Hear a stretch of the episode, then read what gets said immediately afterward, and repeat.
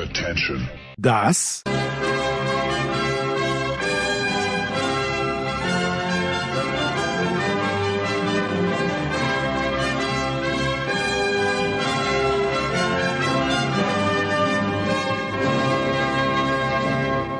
ist Euro Fast Daily auf Sportradio 360.de.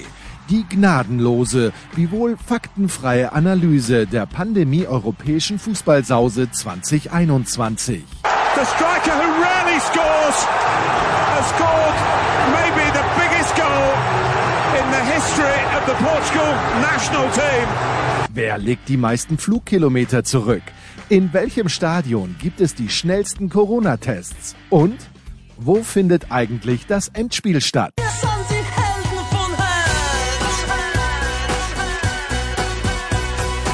Euro Fast Daily. Jetzt präsentiert von bet365.de, dem beliebtesten Sportwettenanbieter der Welt. Neukunden erhalten bis zu 100 Euro in Wettcredits. Herrschaften, es geht dem Ende zu mit unserer Vorschau. Die Europameisterschaft, die Euro 2020, die 2021 ausgetragen wird, steht kurz vor dem Beginn und äh, wir sprechen heute noch über den Favoriten und äh, Alexi Menüsch ist am Start, l'équipe d'Azon. Bonjour Alexi. Bonjour Jens. Äh, ist es auch in diesem Fall die Annahme richtig, dass ich mit mehr Herzen bei der französischen Fußballnationalmannschaft dabei bin als du? Nach wie vor, ja. Wie bei den letzten EMs und WMs. So sieht's aus. Hat sich nichts geändert.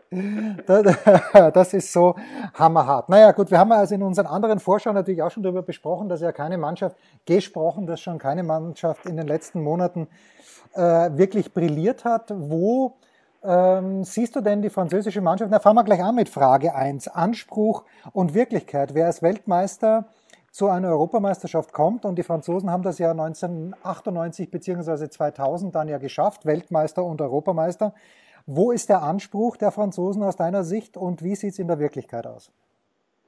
Also auch wenn der französische Verbandspräsident Noël Le Gret gemeint hat, äh, Mindestziel ist Halbfinale, alles andere als äh, der EM-Triumph wäre eine Enttäuschung, weil ja die Spieler, die Verantwortlichen und vor allem die Fans und das ganze Land sehen, dass vielleicht Frankreich noch nie so stark besetzt war wie in diesem Jahr, zumindest auf dem Papier. Und das, glaube ich, lege ich nicht falsch, wenn man sagt, im Großen und Ganzen sehen viele Menschen, die Mehrheit, Frankreich als absoluten Top-Favoriten. Jetzt noch mehr durch die Rückkehr von Karim Benzema werden wir eh wahrscheinlich noch thematisieren, ein bisschen später. Aber äh, wenn du so eine Mannschaft hast, es erinnert natürlich an diese 98, 2000 Jahren, wo Frankreich das Double holte, mit Didier Deschamps als Kapitän, jetzt Didier Deschamps als Nationaltrainer. Er ist hungrig, er ist wirklich gierig auf weitere, äh, ja, weitere Erfolge. Äh, schon seit neun Jahren Nationaltrainer Frankreichs, auch ein äh, Rekord in, in, in Frankreichs Historie. Und das, dieses Spielermaterial, das ist schon vom Feinsten. Er hat zu Hause ähm, ja, Bundesliga-Granaten, sage ich mal, äh, gelassen zum Beispiel Upamecano, der zwar sauschlecht war in den letzten Saisondrittel, aber trotzdem das Potenzial hätte im 26er Kader dabei zu sein. Also spricht einfach sehr viel für Frankreich. Die Frage ist einfach, ob die Harmonie bleibt in der Mannschaft. Ähm, natürlich hat der Frankreich der beste Angriff meiner Meinung nach sogar aller Zeiten mit Benzema, Mbappé, Griezmann.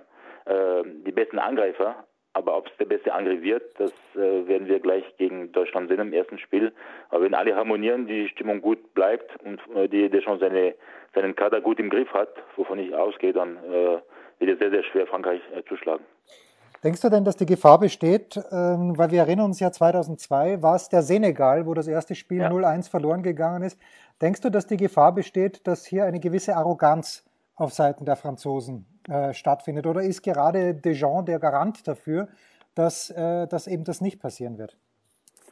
Also im Lande, also in Frankreich, haben wir schon das Gefühl, dass vielleicht ein bisschen zu viel Euphorie herrscht. Und wenn es der Fall war in der Vergangenheit, dann lief es absolut schief. Das beste Beispiel hast du gerade genannt. Ähm, damals hatte Frankreich nämlich mit Gibril Cissé der Torschützenkönig in Frankreich, mit David Trezeguet der Torschützenkönig in Italien und mit Thierry Henry der Torschützenkönig in England im selben Jahr. Und dann äh, schießt du überhaupt kein Tor in einer relativ leichten Gruppe mit Dänemark, Uruguay und äh, äh, schließlich Senegal und scheidest du äh, sang- und klanglos aus. ja, wie du sagst, mit Didier Deschamps, der damals gar nicht mehr dabei war, 2002 in äh, Japan, Südkorea. Diesmal ist er dabei, um die Mannschaft und seine Spieler auf dem Boden äh, zurückzuholen, bei Not. Ähm, aber diese Spieler, wenn ich Griezmann sehe im Training und, und bei diesen Freundschaftsspielen zuletzt oder äh, wie, wie, wie gierig der ist, wie, wie motiviert er ist, ich habe schon das Gefühl, dass diese Mannschaft einfach in der richtigen, äh, in derselben Richtung schießt und dass die hm, Stimmung richtig gut ist. Und das wird die Basis sein für den Erfolg. Das war 2002 nicht mehr vorhanden mit Roger Le Maire damals als Nationaltrainer, aber Didier Deschamps ist ein anderes Kaliber. Also ich glaube schon, dass da die Mannschaft fokussiert bleiben wird und, und bescheiden, aber auch hungrig. Aber klar, bei den Fans ist man sehr, sehr euphorisch. Ja, Punkt zwei, lass uns gleich bei Didier Deschamps vielleicht noch ein, zwei Minuten bleiben. Was für eine Art Coach ist der? So, also was hörst du denn da äh, im Umgang mit den Spielern? Ist das, ich kann es mir nicht vorstellen, der, der, schaut relativ humorlos aus, aber ist er vielleicht ein Kumpeltyp? Ähm, wie wie schätzt, er die schätzt er die Dynamik im französischen Team richtig ein? Wenn du sagst, die Stimmung ist gut, die sind alle hungrig und geil, dann muss, dann muss Didier Deschamps ja viel richtig machen. Ja, er hat viel eingesteckt in seiner Karriere. Ich meine, er hat auch unter anderem äh, viel gelernt und viel Kritik einstecken müssen und hat viel daraus gelernt, beziehungsweise ist deutlich erfahrener und, und ähm, reif äh, geworden. Hat in, unter anderem Juventus Turin in der zweiten italienischen Liga damals noch trainiert. Monaco viel Erfolg gehabt, Champions League Finale 2004 gegen Porto. Und jetzt als Nationaltrainer hat er ja auch das Image von Frankreich deutlich verbessert nach der Schmach von äh, also Südafrika 2012, als die Spieler die Trainingseinheit gestreikt hatten. Er hat dafür gesorgt, dass das Image besser wird, dass die Spieler äh, besser harmonieren und dass die Franzosen vor allem wieder richtig erfolgreich sind und, und, und einen guten Fußball bieten, auch wenn es bei der WM zuletzt in Russland nicht unbedingt äh, der Fall war, zumindest nicht immer. Aber trotzdem hat er die Mannschaft komplett im Griff. Er ist erfahren genug äh, in dieser Branche. Ihm wird schon vorausgesagt, dass er nach seiner Nationaltrainerkarriere Verbandspräsident wird. Dann ist alles gesagt, okay. Äh, was er für eine unglaubliche Karriere äh, geschafft hat, muss man schon sagen. Ja, er hat diese gesunde Mischung aus Distanz zu seinen Spielern, aber auch immer ist seine Bürotür geöffnet für ähm, Vier-Augen-Gespräche und äh, das wissen die Spieler zu schätzen. Was ihm nur vorgeworfen wird, sind halt die Rückkehr oder die Comebacks von Adrien Rabiot und von Karim Benzema, die sich beim Deschamps nie entschuldigt haben. Damals noch kurz zur Erinnerung, Rabiot wurde, wollte nicht Reservist sein bei der WM 2018 und hat einfach äh, von sich aus äh, äh gekündigt, sage ich mal, bevor er dann äh, zurückgeholt wurde. Aber da hat sich der Spieler nie entschuldigt und das gleiche bei Benzema nach dieser Sextape und nachdem er dem Nationaltrainer Rassismus vorgeworfen hatte, hat ihn schon trotzdem zurück jetzt geholt, weil auch Benzema unglaublich stark geworden ist bei Real Madrid, unglaublich konstant, gehört zu den zwei, drei besten Stürmern der Welt und äh, da auch haben wir keine Entschuldigung gehört vom, von Seite des Spielers und das ist das Einzige, was man Deschamps vorwerfen kann. Ähm, das heißt aber, Didier Deschamps, der, der kommt mir noch recht jung vor. Du meinst, er wird nicht zurückgehen als Vereinstrainer, wenn er als, äh, als Nationaltrainer aufhört? Erst einmal muss er aufpassen, dass er bei, der, bei dieser EM nicht stolpert, weil ich sage ich sag dir eins, wenn Frankreich in der Vorrunde ausscheiden sollte oder im Achtelfinale, dann stünde ein gewisser Sinne sie dann bereit. Der hat ja, okay. Zeit. Der hat Zeit. Und, okay. äh, aber Deschamps hat eigentlich noch äh, ja, ein paar Jahre äh, vor, mit äh, bei, oder bei Frankreich zu bleiben. Auf jeden Fall bis zur WM äh, 2022, nächstes, nächstes Jahr schon. Das ist klar. Äh, der Verbandspräsident, der jetzige, ist schon 80 Jahre alt und äh, ja, ich glaube, irgendwann ist Platz für einen anderen und er würde als ehemaliger Spieler, der alles erreicht hat in seiner Karriere als Trainer, der geeignete Nachfolger werden und deswegen wäre es eigentlich die logische Konsequenz und für ihn die persönliche Krönung. Du weißt, dass mein Lieblingsfranzösischer Verbandspräsident natürlich Jean Gachassin ist der ehemalige Präsident des französischen Tennisverbandes, der wegen irgendwelcher Unregelmäßigkeiten abtreten musste. Aber das war ein richtig geiler Typ, der Gachassin. Jetzt ja. haben wir in unserer Vorschau für England gelernt von Sven heißt, dass äh, Jordan Pickford möglicherweise die Nummer 1 trägt, aber eigentlich gar nicht mal so sicher die Nummer 1 ist. Wie sicher ist denn Hugo Loris die Nummer 1 für die Franzosen? Gibt es da Konkurrenz von Maignan, wenn ich ihn richtig ausspreche, Mandanda, oder ist Loris auf jeden Fall gesetzt? Na, da muss ich dir eine kurze Antwort geben. Das ist äh, ganz klar die Nummer 1, ist Kapitän. Und solange der schon Nationaltrainer ist, äh, wird Loris die Nummer 1 bleiben, auch wenn es von der Leistung her da gebe ich dir recht, Mignon eine Chance verdient hätte. Er ist nicht nur französischer Meister geworden mit Lille, er hat 21 Mal oder 22 Mal zu Null gespielt, mhm. Nummer 1 in Europa, in der Liga und äh, hat jetzt beim AC Mailand nicht äh, zufällig unterschrieben für fünf Jahre, wird dort der Nachfolger von Donnarumma.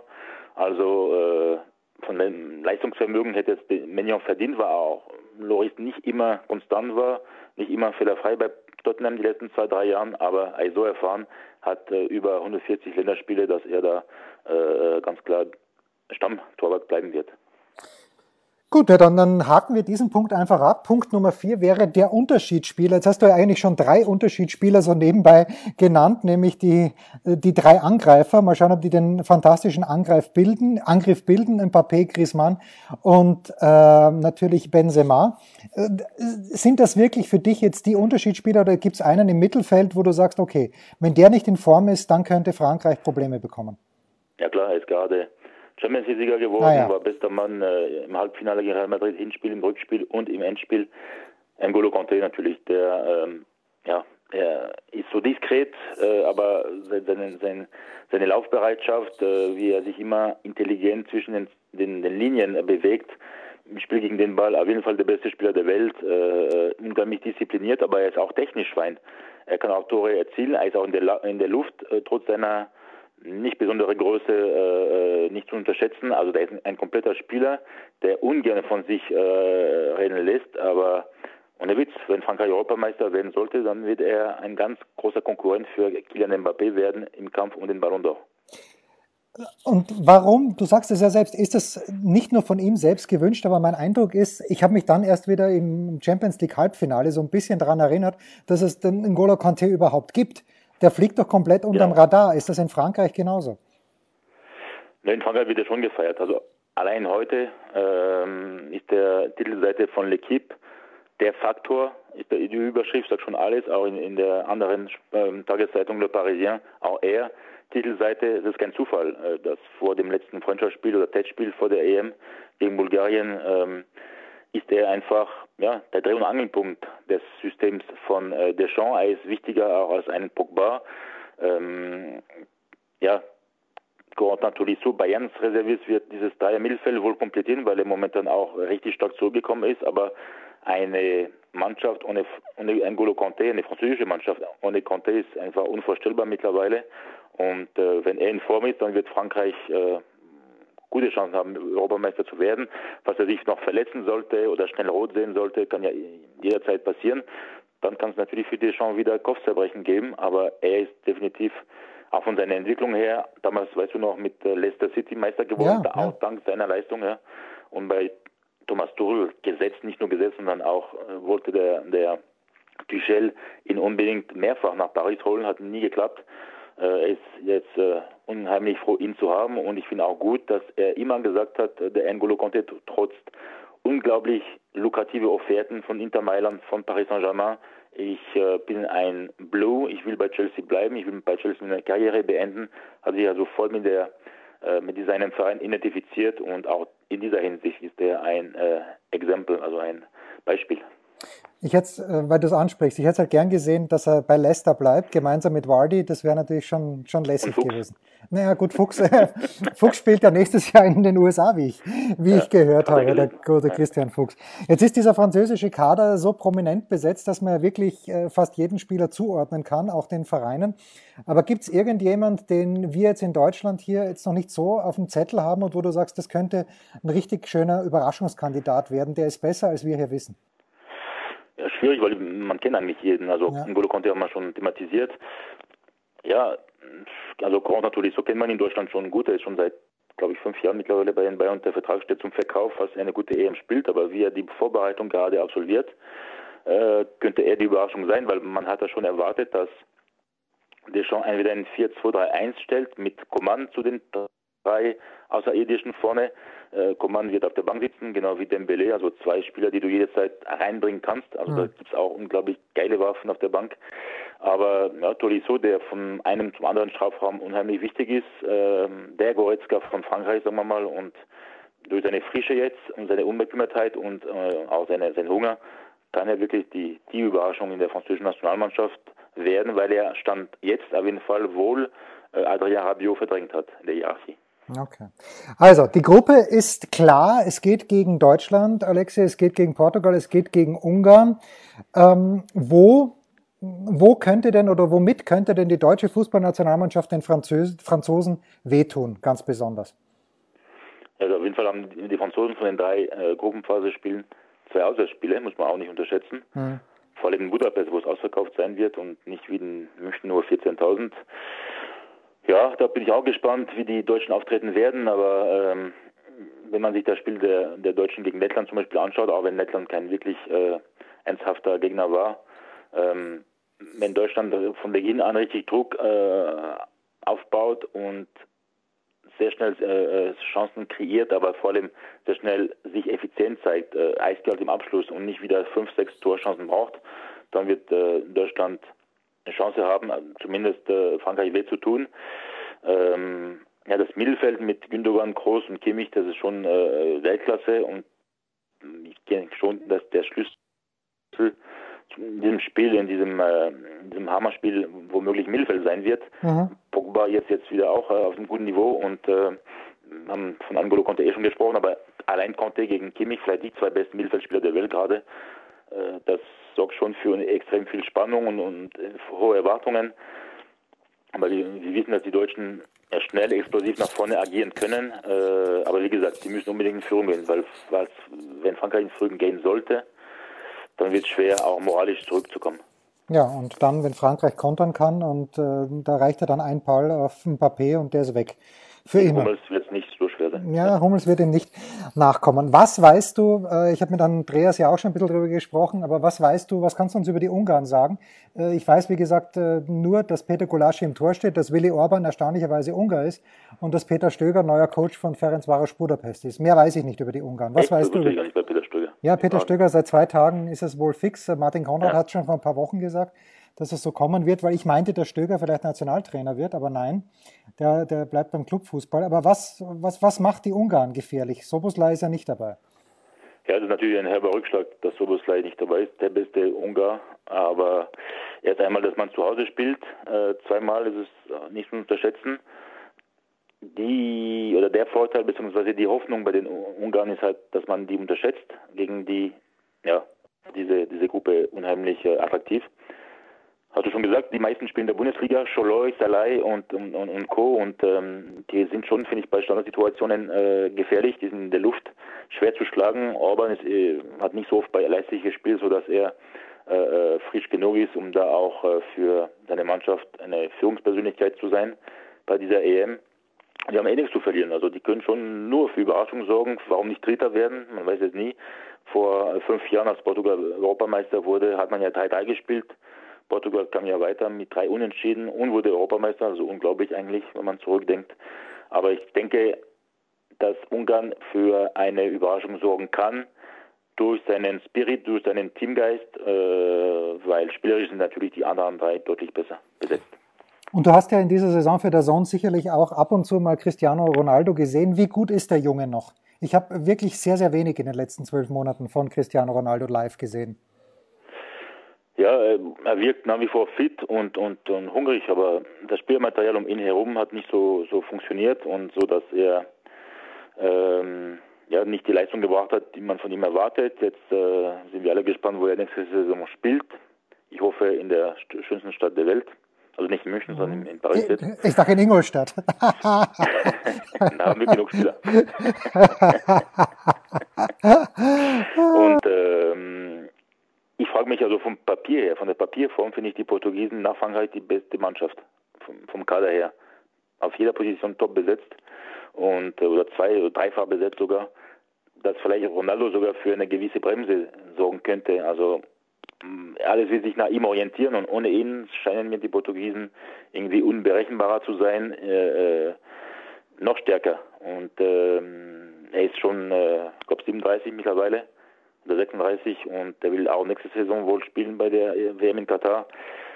Nicht einfach, äh, aber er hat wirklich tolle Spieler um sich herum. Ähm, Portugal sehe ich sehr, sehr weit kommen im Gegensatz äh, zu äh, Mannschaften, wie die viele erwarten aber, aber ich nicht, wie Belgien zum Beispiel, die sehr früh ausscheiden könnten. Äh, oder auch, äh, an den habe ich gedacht, äh, ja, Spanien sich auch nicht so weit kommen. Ja, okay. Also der, der, der, apropos so weit kommen. Jetzt zur Prognose. Bei bet365.de ist Frankreich Favorit mit 5,5 und gleich danach, Alexi, gleich danach mit 6 zu 1 die Quote, kommt England. Ich sehe England nicht so weit kommen. Ich glaube nicht, dass England eine Chance hat, obwohl die nur heim, also das Viertelfinale, ein Viertelfinale ist auswärts, aber ich, ich glaube nicht dran, dass die Engländer das gewinnen können. Also für mich ist Frankreich der Top-Favorit, dann kommt Portugal und dann kommt lange nichts. Und mhm. dann kommt, äh, kommen drei, vier Mannschaften, darunter England, okay. aber auch Deutschland, Italien, ähm, sehe ich auch dabei. Ich hätte fast gesagt sogar vielleicht Polen, aber ohne Milik mittlerweile äh, schwer verletzt und nicht dabei, aber auch ohne Piontek, nur noch Lewandowski, mhm. das wird nicht reichen. Mhm. Also da gebe ich dir recht, dass England sich auch nicht so weit, aber wenn die ein bisschen Glück haben, äh, können die ins Halbfinale kommen, wenn die Gegner nicht so stark besetzt sind im Achtel- oder im Viertelfinale, aber es besteht auch durchaus die Gefahr, dass Frankreich und England aufeinandertreffen in Wembley äh, schon im Achtelfinale und dann sehe ich schwarz für die Engländer. Ja, ich auch. Also die Prognose von Alexi nehme ich jetzt so mit. Äh, Frankreich auf jeden Fall Finale und wenn es dann kein Sieg wird im Finale, wäre das eine Enttäuschung. 2016, wir erinnern uns, äh, das, das war ja wie in 2004 in Portugal, als die Griechen, dann waren es halt 2016 dann die Portugiesen. Alexi, ich danke dir ganz, ganz herzlich. Das äh, schließt es noch nicht ab. Morgen haben wir noch die Belgier im Programm in unserer Vorschau. Das wird dann Thomas Wagner übernehmen. Das war Euro Fast Daily auf Sportradio 360.de. Präsentiert von bet365.de, dem beliebtesten Sportwettenanbieter der Welt. Neukunden erhalten bis zu 100 Euro in Wettcredits. Versäumt nicht unsere Big Show, jeden Donnerstag neu. Oder unsere Dailies zu Gott und der Fußballwelt. Und ab September gehen wir natürlich wieder in die Football Huddle